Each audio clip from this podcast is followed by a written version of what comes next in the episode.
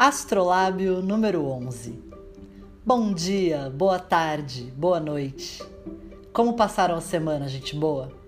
Por aqui a lua crescente botou a vida para andar, e como estamos na lunação de Virgem, quem se organiza vai mais longe. Chegamos ao auge desse ciclo, é lua cheia. Essa semana tem cabos de guerra no céu, tem o sol já chegando em Libra e aquela impressão que o ano voou e passou por cima de nós. Confesso que hoje não tô afim de pensar em política. Vou seguir minha intuição e trazer algumas notas sobre o humor coletivo aqui para nós mortais, que é o que eu tô achando mais produtivo. Já aviso que os próximos dias não serão fáceis. Politicamente, só digo uma coisa: nos próximos dois meses de tédio a gente não morre, não.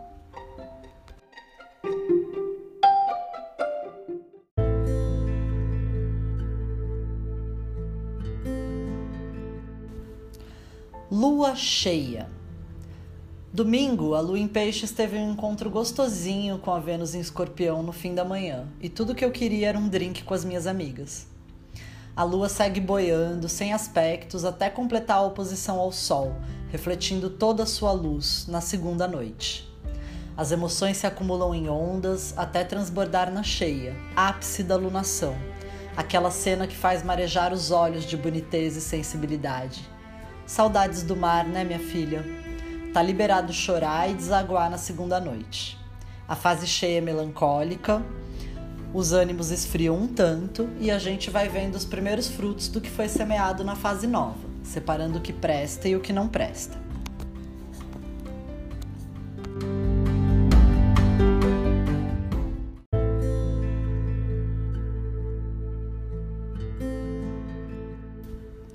Mercúrio em Libra completa um trígono com Júpiter em Aquário também na segunda noite.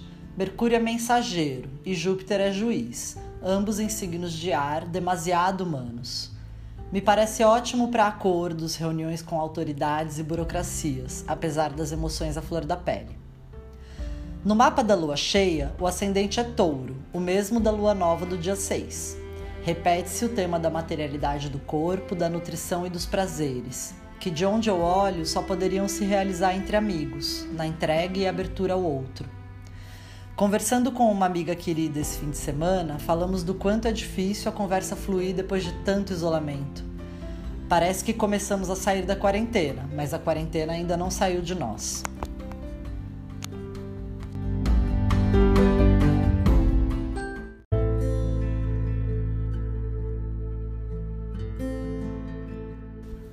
Penso que precisamos ter paciência e dar tempo ao tempo.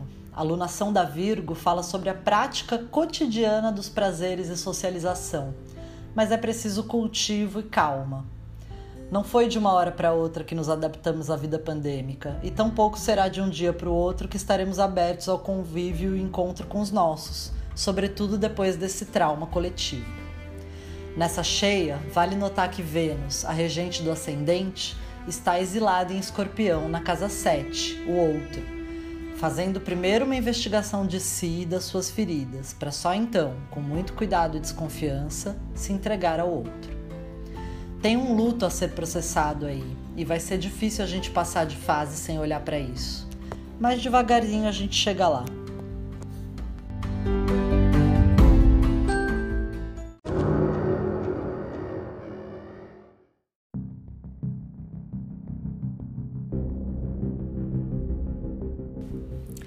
Terça, dia de Marte. Na terça-feira, a lua chega em Ares chutando a porta, para dar de cara logo cedo com Marte em Libra numa oposição. De novo, não adianta ter pressa. É preciso ponderar e considerar o outro nessa equação. Não demora e a lua vai almoçar com Saturno, lembrando dos acordos coletivos e exigindo alguma estrutura, pois o velho não gosta de bagunça nem de correria.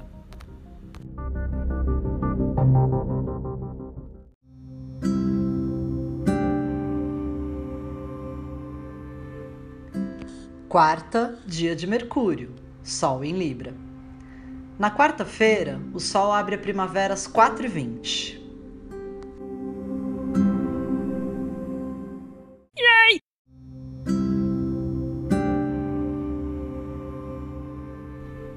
É equinócio, a entrada do Sol em Libra começa a estação das flores aqui nos trópicos.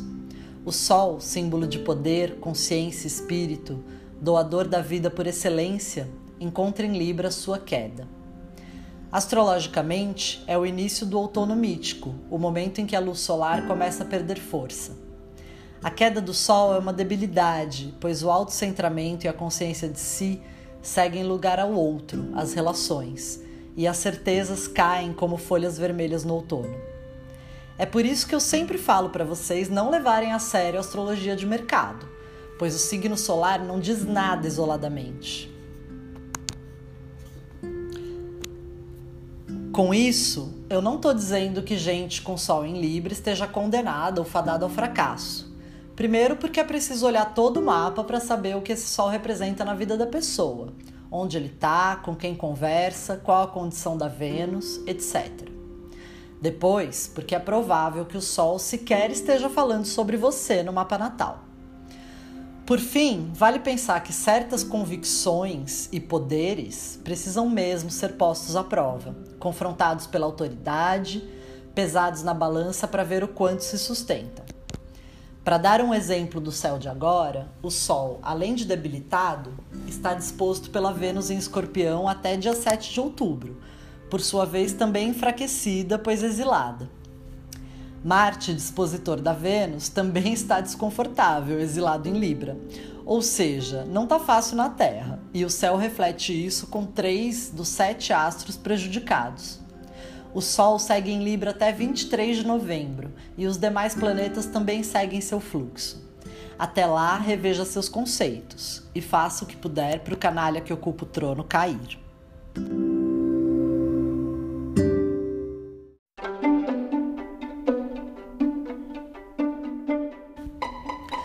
Na quarta noite, a lua opõe Mercúrio, e se você tiver uma DR marcada, eu sugiro que desmarque. Risos.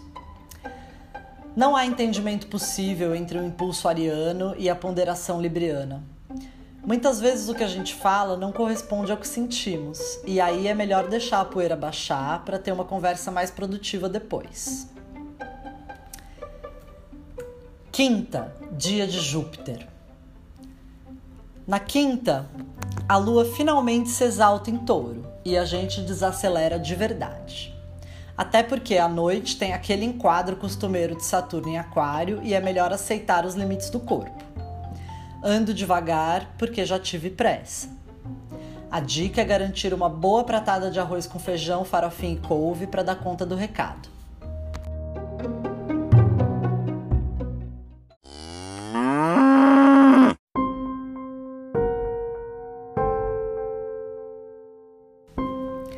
Sexta, dia de Vênus.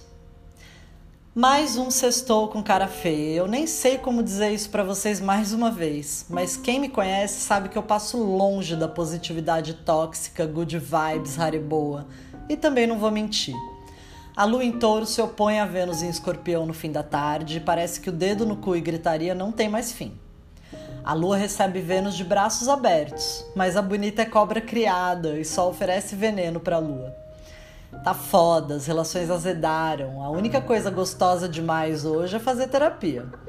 Se economize, em vez de dar soco em ponta de faca, chama o vibrador para dançar.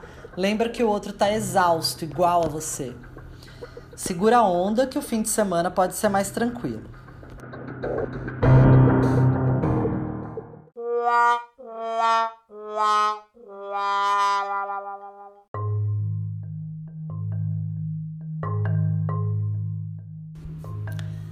Sábado, dia de Saturno.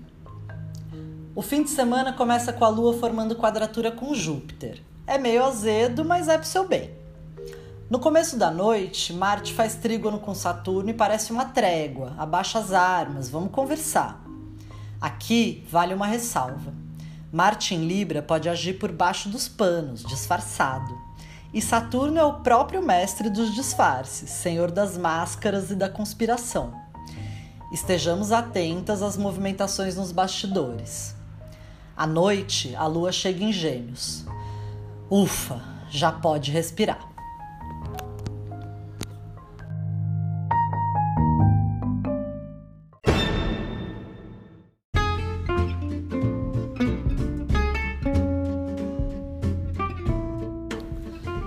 Domingo, dia do sol. Para fechar a semana de fase cheia e do saco cheio, o domingo promete mais leveza, marcado pela amizade entre signos de ar. Um belo trígono entre Lua e Sol na madrugada e trígonos com Marte e Saturno na hora do almoço. Descanso, conversas e arestas aparadas para ficar na paz, sabendo que semana que vem vai ser melhor que essa. A boa notícia para as Librianjas é que a minha agenda de outubro para leitura de mapa e revolução solar já está aberta e tem desconto para vocês. Eu estou aqui para atendê-las com toda a elegância e afeto que vocês merecem. Vocês que já são clientes podem encaminhar a newsletter para sua amiga libriana à vontade. A Astrolábio é feita especialmente para vocês, mas o boca a boca é o que faz a alegria da sua astróloga local. Eu sou Juliana Machado, a astróloga por trás da Água Fixa Astrologia. E essa é a Astrolábio, seu noticiário celeste para navegar a semana. Força para sobreviventes, boa semana e até domingo.